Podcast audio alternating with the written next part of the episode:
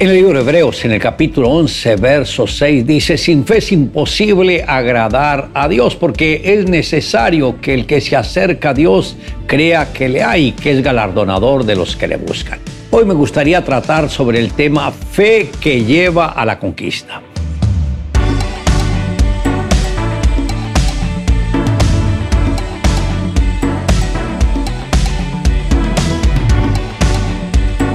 El escritor a los hebreos dice que la fe es la certeza de lo que se espera ¿Esto qué quiere decir? Que Dios da vida a aquellos cuadros que nosotros hayamos logrado imprimir en nuestro corazón a través de nuestra fe. Pues lo que logre pintar con el pincel de la fe en su corazón será aceptado en los cielos. Dios nos ha dado unos ojos espirituales y si lo logramos desarrollar podremos ver fácilmente los más grandes milagros por Dios en el mundo de la fe. Pablo dijo, no mirando nosotros las cosas que se ven, sino las que no se ven.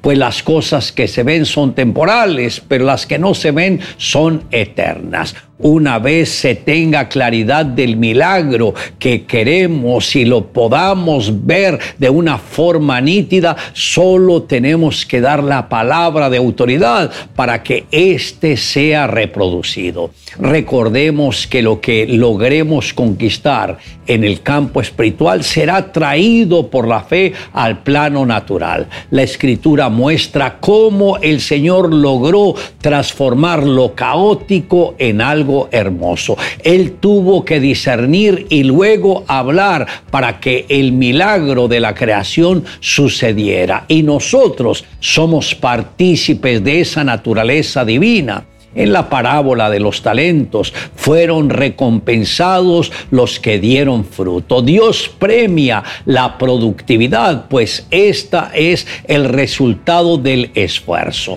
La fe no está en nosotros, está en Dios. Y solamente cuando tenemos contacto con su palabra, nuestro entendimiento se abre y podemos conocer la voluntad de Dios para nuestras vidas. El apóstol Pablo dijo, la fe viene cuando oímos atentamente la palabra de Dios y obedecemos lo que ella dice. Para que venga la fe es necesario primero vivir la experiencia del arrepentimiento. Dios tiene que limpiar nuestra vida de pecado, romper las ataduras que hayamos adquirido y entonces la promesa es, te haré entender y te enseñaré el camino en que debes andar. Sobre ti fijaré mis ojos. Y en el verso 9 el mismo Señor dice, no seáis como el caballo, como el mulo sin entendimiento, que han de ser sujetados con cabestro y con freno, porque si no, no se acercan a ti.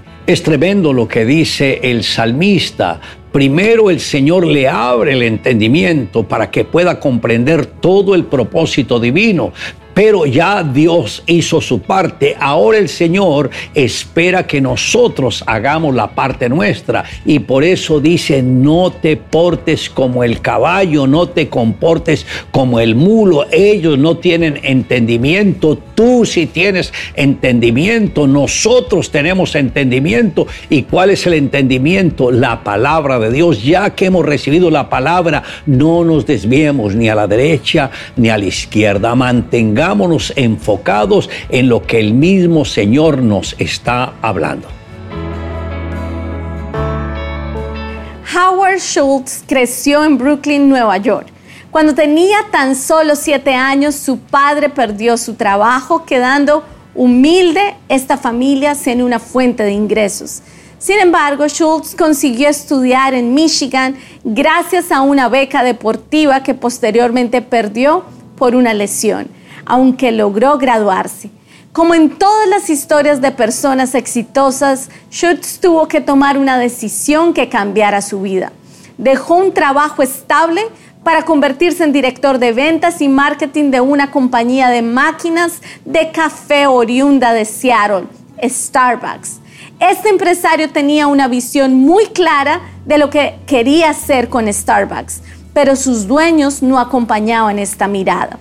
Por ello, Schultz dejó Starbucks para abrir su propia cafetería, a la que estamparía la cercanía de un café italiano, lo que no pudo hacer con Starbucks, y la bautizó como Le Giornale. No obstante, un par de años después los dueños le vendieron a Starbucks, que en ese momento solo contaba con seis tiendas. De inmediato empezó a expandirlo y a imprimirle un concepto que marcaría la diferencia. Así fue como Starbucks se convirtió en una de las compañías de café más grandes del mundo, con presencia en 65 países y Schultz uno de los hombres más influyentes del mundo.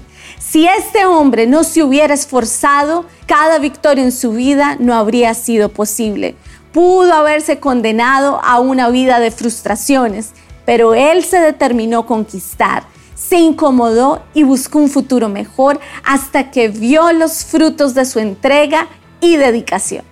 Le invito a que me acompañe en la siguiente oración. Amado Dios, gracias porque extendiste tu misericordia a mi vida. Gracias porque me escogiste desde antes de la fundación del mundo. Gracias porque me ayudaste a entender tu palabra para que la fe naciera en mi corazón. Y gracias porque me diste la revelación de la obra de tu Hijo Jesucristo como mi redentor. Te amo Dios en Cristo Jesús. Amén. Declare juntamente conmigo, sin fe es imposible agradar a Dios porque es necesario que el que se acerca a Dios crea que le hay.